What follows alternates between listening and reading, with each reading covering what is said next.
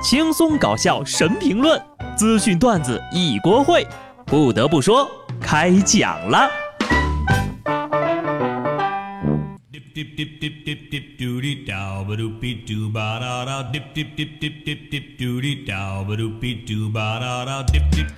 Hello，听众朋友们，大家好，这里是有趣的。不得不说，我是机智的小布。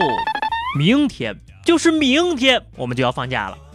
在大家都在热切期待着要给祖国母亲庆生的几天里面，我也想跟各位抱怨一下，说一件特别委屈的事儿。事情的缘由是这样的，我今天呢心血来潮，本来想问问我们领导啊，你说中秋节、国庆节会不会发点啥？后来呢，领导就说了，嗯，确实应该发点啥，那就发一期关于中秋节庆祝的节目吧。哎。看来呀，这个假期我一定会非常委屈的，在办公室里吃着鸡腿，吹着空调，加着班，看你们堵在高速，挤在景点，开房还没有房间，哈哈哈。所以啊，出来混迟早是要被打脸的。最近呢，乒坛的热门人物平野美宇，也就是日本最被看好的乒乓球超新星，然而。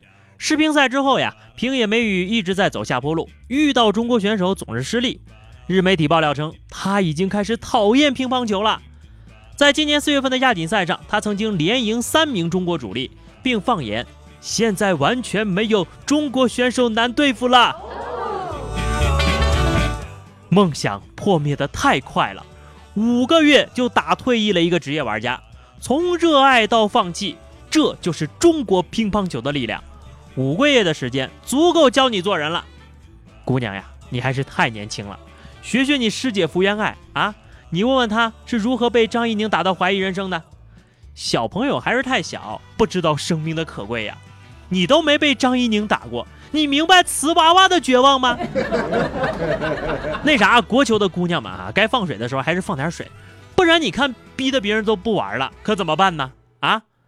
所以说，平野小姑娘，别急着放弃，不是你不够天才，而是中国乒乓球确实独步天下了。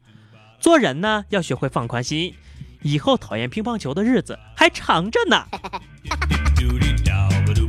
还有啊，以后呢，可不要随便说大话了哟，因为装需谨慎，否则呀，很有可能蹲大牢的。上个礼拜，安徽的沈警官叫快车回家，路上呢遇到一个浑身是泥的男子拼车。这男子一上车就开始吹牛，刚在酒吧捅了人五刀。沈警官默默地发短信让同事做好准备，然后把车指引到芦村派出所。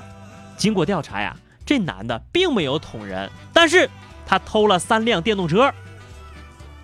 警察叔叔，我觉得这应该算半自首吧？怎么样，意不意外？刺不刺激？惊不惊喜？看把你牛逼的！接着吹呀，啊！曾经是个黄金四，然而对别人吹牛说自己是王者，结果呢被打成了青铜五。他也用事实告诉了我们，没事儿别去拼车。下面要说的呀也算是一个奇葩吧。近日广州的林先生手机丢了，捡到手机的人找到他，让他去拿手机。林先生说呢，他还特地做了一面锦旗带过去，可是对方并不接受，表示呀要先让媒体报道他拾金不昧的精神，他才愿意还。并且还贴心的提供了电视台报社的电话，是拾金不昧吗？是的。手机会还给失主吗？会的。媒体报道了吗？报了呀。现在都开心了吧？每个人的诉求都得到了满足，我觉得这也算是一个非常正能量的新闻了吧。虽然扣着失主手机要媒体表扬，给人的感觉怪怪的，但是人家确实也是做了一件好事儿，没要钱，没要利，只是想红而已。这点小需求。完全可以满足的嘛，而且啊，你说一个人因为拾金不昧火了，那总比一些脑残的做法要好很多吧。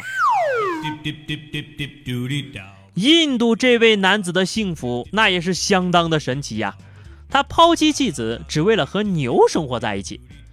这名四十二岁的大哥呀，名叫维贾伊，抛弃了自己的妻子和两个孩子，只为了能和牛在一块生活。他说自己对奶牛非常的痴迷。不论是洗澡、吃饭还是看电视，都在一块儿，还和奶牛同床共枕。他甚至喝奶牛的尿液和粪便，认为呀，这对健康有益。维甲一说自己曾有二十二天的时间，只靠喝牛尿成功的生存了下来。更让人难以置信的是，他还花了两万英镑，也就是人民币不到十八万哈，为自己的奶牛和一头公牛举行了一场奢华的婚礼。他表示：“我对奶牛的爱无法解释，对我来说，没有什么比奶牛更珍贵。当我和他们在一起的时候，我就会忘了全世界，没有什么可以担忧的。”本以为看到“印度”两个字之后，后面的报道多么的离奇都不算稀罕，但是这回三哥的脑回路，我等凡人是永远也理解不了了。你这也算是出轨牛了吧？只能送你俩字儿：真牛！还吃牛的粪便，看来也算是真爱了。世界之大，无奇不有，没有做不到，只有我们想象不到的。骗子的套路也是让人措手不及。最近，广州白云警方打掉了一个电信网络诈骗团伙。该团伙在朋友圈里扮老中医，名医后代，宣称能治各种男女疾病。司机郭大哥加了一个自称是李时珍亲孙女的李医生。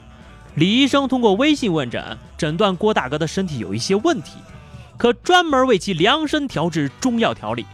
郭大哥就向这位医生购买了三个疗程的药品，共计是六千六百六十八块。然而，根据警方的调查，这些保健品呢，主要就是些糖果类的压缩片，一盒的成本呢也就几十块。却卖了两三千呢，就这也有人能上当受骗？那我跟你们说实话吧，其实我是华佗的儿子，我叫华仔。